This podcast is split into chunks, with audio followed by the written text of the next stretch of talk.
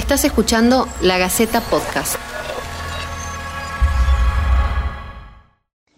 Bueno, grabo el mensaje una vez y lo voy a repartir y reenviar para toda la familia y para, para muchos amigos queridos. La semana próxima se va a dar un fenómeno, se empieza a dar un fenómeno que es la circulación en la comunidad va a ser todavía más alta de la que está siendo esta semana, que ya es más alta que la de la anterior, y la posibilidad de contactar con el bichejo por la calle, en los transportes públicos, en los comercios, en los lugares a los que vayamos, va a ser muchísimo más alta. Me acaban de confirmar empleados del Ciprosa de que eh, el coronavirus en la cocha dio positivo. Y que sería muy bueno detectar quiénes son los operadores de esas fake news que están en las redes con sus trolls y mienten, porque la verdad no están ayudando a los argentinos. Bienvenidos al ciclo podcast de la Gaceta. Esto es En Cuarentena, la crisis del coronavirus. Nuestro objetivo es llevarte un poco de claridad en medio de tanta información. Debemos tener mucho cuidado con replicar noticias falsas que aumenten la confusión y la psicosis colectiva. Con el compromiso y la seriedad que se necesitan en este momento, vamos a responderte día a día todas las dudas sobre la pandemia. Si nos estás escuchando a través de la gaceta.com, podés dejarnos tus inquietudes en los comentarios. La infodemia es un término acuñado por la Organización Mundial de la Salud y tomado por muchos expertos para hablar de la propagación de la pandemia, producto de una mala información o desinformación. La infodemia corre más rápido que el virus, nos invade con noticias poco confiables, maliciosas o falsas que aumentan el pánico, alimentan la angustia o promueven conductas inapropiadas. Eh, en principio, para hablar de fake news me parece central poder diferenciar entre lo que es una fake news y lo que es una noticia falsa. Natalia Aruguet, periodista de Página 12, nos explica la diferencia entre las fake news y noticias falsas. Porque las noticias falsas se refieren directamente al contenido del mensaje eh, y a la falta de verificación de ese contenido y no necesariamente ni siempre esa falta de verificación es eh, voluntaria ni tiene una intencionalidad que vaya más allá de la no voluntad de haber eh, podido o no verificar esa información. En el caso de las fake news, en cambio, así como de cualquier otro tipo de ataques virtuales, la intención no es informar, sino generar un daño. En ese sentido, la idea de fake news excede el mero contenido y trata de tener una mirada más comprensiva de lo que son los eh, ataques y las intencionalidades de barrer discursivamente eh, la conversación en redes sociales virtuales. Los gobiernos están entendiendo que dar mucha información es sinónimo de transparencia y nos están dando mucha información. Ana Malsa es profesora titular de la Universidad de Málaga y en Maratón con Paul, el ciclo de conferencias que todos los años organiza la Universidad Austral y la Asociación Latinoamericana de Investigadores en Campañas Electorales, que ahora también está haciendo charlas en YouTube, cuenta esto sobre las fake news. Claro, en principio el caldo de cultivo que necesitan las fake news es que un tema interese y evidentemente el COVID-19 interesa a todo el mundo, por lo tanto eh, es bastante dado a que se generen fake news.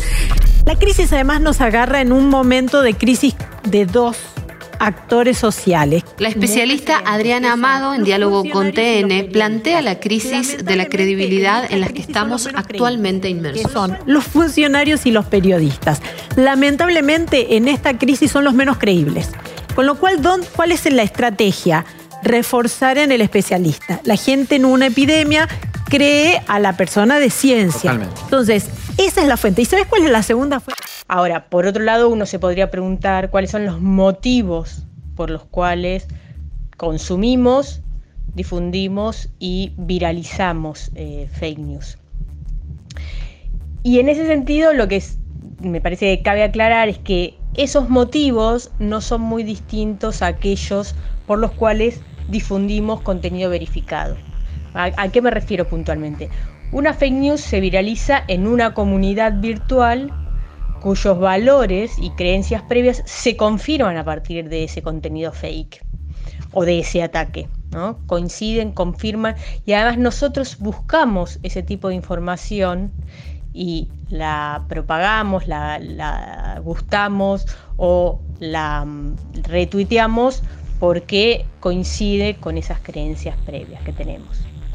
En otras ocasiones también ese consumo y propagación de información falsa se da porque nos permite llenar vacíos cognitivos eh, y, ese, y ese llenar vacíos cognitivos tapa la angustia que nos generan esos, esas incertidumbres en la, en la información y entonces de esa forma también la propagación de fake news sirven para eh, generar cierta satisfacción o cierta, cierto cobijo cognitivo y afectivo en la circulación de información. Por otro lado, Mario Riorda, que dirige la maestría en comunicación política en la Universidad Austral y es uno de los consultores más reconocidos en estrategia y comunicación para gobiernos y partidos en América Latina, habla respecto de la desinformación y asegura que no siempre es malicia, aunque aclara que en contextos de infodemia el problema surge cuando no podemos distinguir las fuentes de información confiables. Para esto se explica y lo apoya en datos. Entre enero y febrero se crearon aproximadamente 4.000 sitios web nuevos dedicados solamente al coronavirus. Entre el 3 y el 8% se estima que son maliciosos, su capacidad de daño es importante, pero el resto, vamos a pensar 90, 92, 97%, no necesariamente son malos. Eso no significa que sea correcto el tratamiento o el uso comunicacional que se haga de la pandemia. ¿Qué quiere decir esto? Que la veracidad de los hechos se confunde fácilmente con lo que parece verdadero o con lo que es creíble, la verosimilitud. Riorda aconseja entonces remitirnos a dos tipos de fuentes oficiales. Y por otro lado, remitirse a las fuentes oficiales. Se supone que hay como dos tipos de fuentes oficiales a las cuales siempre hay que mirar. Por un lado, los organismos internacionales, por ejemplo, la Organización Mundial de la Salud, que sin duda es el referente para una cuestión que tenga que ver o atañe a una pandemia, y por otro lado, los gobiernos. También, fíjense, qué modo interesante, cada vez que esto representa una responsabilidad para la ciudadanía, también representa una responsabilidad para los medios y en este caso para los gobiernos. Para que puedas chequear toda la información que te llega, te propongo una guía básica. Lee la noticia entera, no solo el título. Si recibís una cadena sin origen, desconfía y no la compartas. Si incluye el nombre de un medio o un autor, búscalo en Google. Escribe el título en el buscador. Si es verídica, probablemente otros medios la hayan reproducido. Verifica el contexto y la fecha de publicación. Investiga la imagen en el buscador. Podés descargarla en imágenes.google.com. Desconfía de todos los audios. Trata de buscar sus palabras claves en el buscador.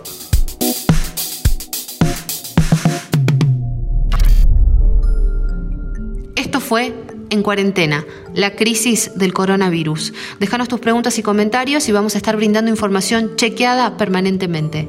Y por favor, en lo posible, trata de no salir de casa. Colabora y nos cuidemos entre todos.